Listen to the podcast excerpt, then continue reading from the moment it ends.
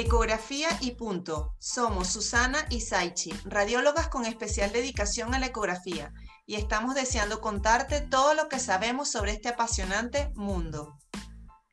Te enseñaremos las novedades, los tips más destacados y realizaremos entrevistas con expertos sobre diferentes temas relacionados con la ecografía. Gracias por dedicarnos tu tiempo y disfruta de nuestro podcast.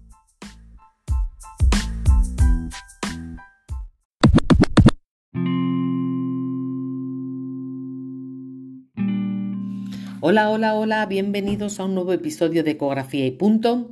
¿Qué tal, Saichi? Hoy nos toca un tema de elevada prevalencia y muy frecuente en nuestras consultas del día a día y en las consultas de atención primaria y de eh, tanto en adultos como en niños. A mí me toca la parte de pediatría y, eh, qué decir, vamos a hablar de los ganglios y de las adenopatías cervicales. ¿Os suena, verdad? Claro, porque muchos sois los que acudís a las consultas preocupados y muchas veces alarmados porque habéis notado bultos en el cuello, y más si son niños. En los niños, los bultos en el cuello o las ganglios son mucho más frecuentes porque reaccionan frente a eh, los virus y bacterias que se introducen en su cuerpo y que los niños tienen mucha más probabilidad de tener bultitos en el cuello. Pero hay que acudir a la consulta, no hay que acudir, hay que realizar ecografía, no hay que realizar ecografía. Bueno, pues es un tema eh, que vamos a debatir ahora.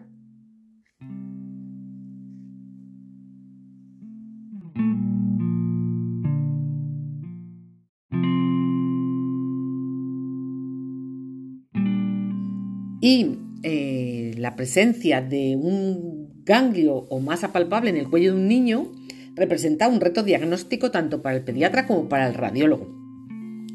Porque estamos hablando de ecografía en, ganglios cervicales.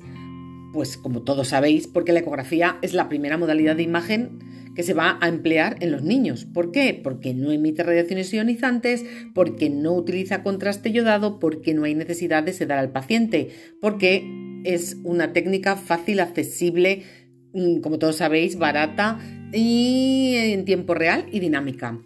¿Y cuál es el inconveniente? Como todos sabéis y repetimos hasta la saciedad, que es una técnica muy dependiente del operador, con lo cual tienes que estar muy bien formado, por eso estamos aquí para enseñaros, para saber detectar si un ganglio es bueno, si un ganglio es sospechoso, si un ganglio hay que estudiarlo o si un ganglio forma parte de un proceso vírico que no tiene mayor importancia. Por eso la mayoría de las masas cervicales pediátricas son son debidas a procesos benignos. A veces en los niños de naturaleza congénita, que eso daría para otro podcast, como pueden ser los quistes del conducto tirogloso o los quistes de la hendidura branquial, pero eso lo dejamos para otro episodio. ¿Te parece, Saichi? Pero también pueden deberse a problemas, a, a procesos malignos, como los linfomas. Si tú buscas en Google eh, ganglio o adenopatía cervical, te lo va a asociar a un linfoma, con lo cual eh, el diagnóstico diferencial aquí junto, junto, como siempre, con una buena anamnesis y una buena exploración física, eh, podemos apurar y llegar a un diagnóstico efectivo, eficaz y eficiente, como todos sabéis. Entonces, em, ¿qué tenemos que ver en la ecografía? Ah, para diferenciar entre una adenopatía benigna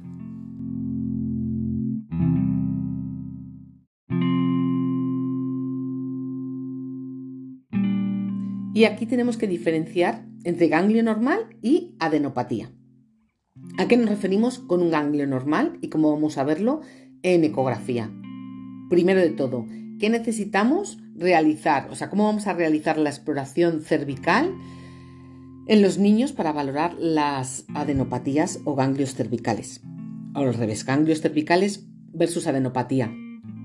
Niño tumbado boca arriba con el cuello, si es posible, en hiperextensión o podemos poner una almohada debajo del cuello.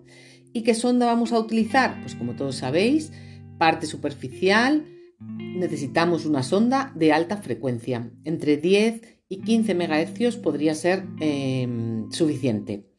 para realizar esta exploración. Con lo cual, lo importante aquí siempre es en la ecografía cervical, como en toda la ecografía, es tener una sistemática. A pesar de que vayas, eh, por ejemplo, si tú realizas una ecografía clínica, eh, necesitas ir al bulto. El paciente tiene bulto, por ejemplo, en región submandibular derecha, pues tú vas a realizar la ecografía en ese punto. Pero sí que es verdad que a veces te ayuda a valorar glándulas submaxilares, glándulas parótidas e incluso el tiroides, porque puede estar ahí su problema.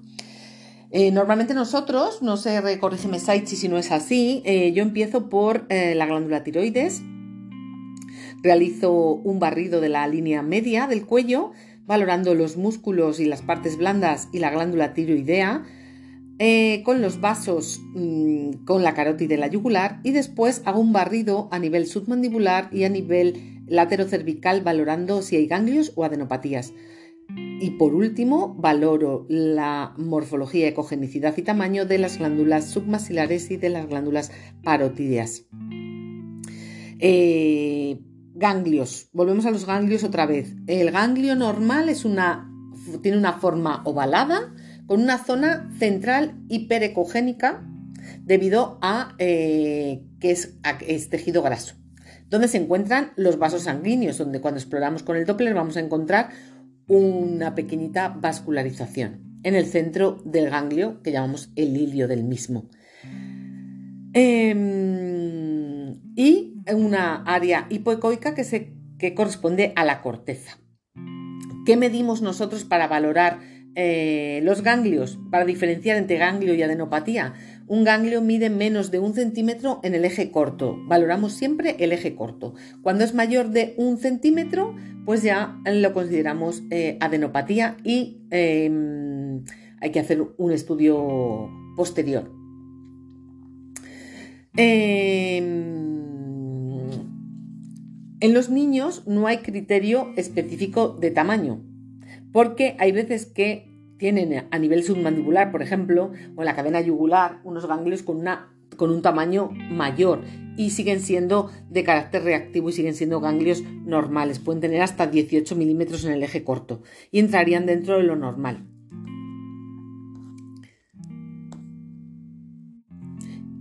Y los ganglios reactivos, que suelen ser los más frecuentes en nuestros niños, son ganglios aumentados de tamaño pero que mantienen una arquitectura interna y una ecoestructura normal.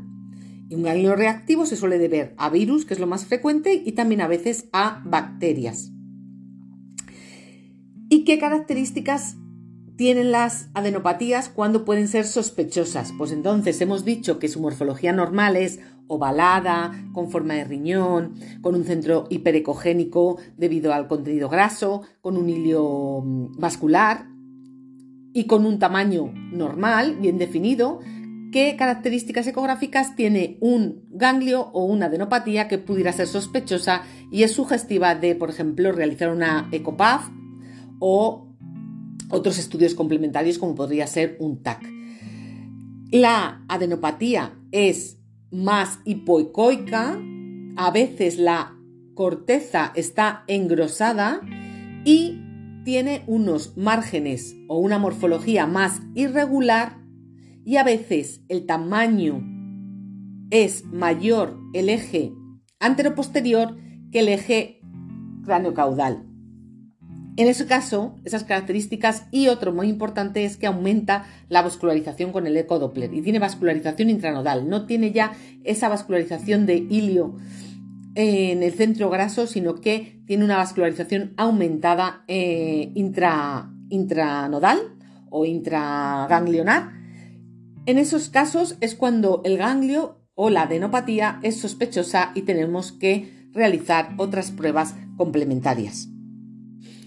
Entonces, como resumen, ¿cuándo debemos preocuparnos por una adenopatía? Lo que es a la exploración física, tenemos que ver que mida más de 2 centímetros, que no se mueva, que no sea rodadera, que llamamos, que pueda tener signos inflamatorios, como que esté más grande, como que esté caliente, como que duela. A veces son duros como piedras, tienen una consistencia pétrea. Si eh, aumenta de tamaño a lo largo del tiempo. Otra zona que no os he contado que hay que explorar y es muy importante es la zona supraclavicular. De hecho, ahora con el COVID nos hemos encontrado con muchas adenopatías post-vacuna, post-COVID, eh, post-vacuna COVID en la zona supraclavicular que nos ha llevado a hacer pruebas complementarias que luego no eran específicas. Entonces ahí sí me tengo que preocupar en la zona supraclavicular y si tienen características ecográficas sospechosas. Y también si la clínica nos lo acompaña, si hay pérdida de peso, si hay cansancio, si hay pérdida de apetito, otro tipo de signos clínicos que apoyan las características ecográficas. Y eh, siempre en los niños es muy importante los controles evolutivos y el seguimiento, porque a veces, por ejemplo, el citomegalovirus o el virus de Steinbar genera unos conglomerados adenopáticos muy llamativos y muy mm, importantes, con lo cual ahí el, control, el control ecográfico y el seguimiento es fundamental. Bueno, pues hasta aquí mi revisión a las adenopatías eh, cervicales en pediatría.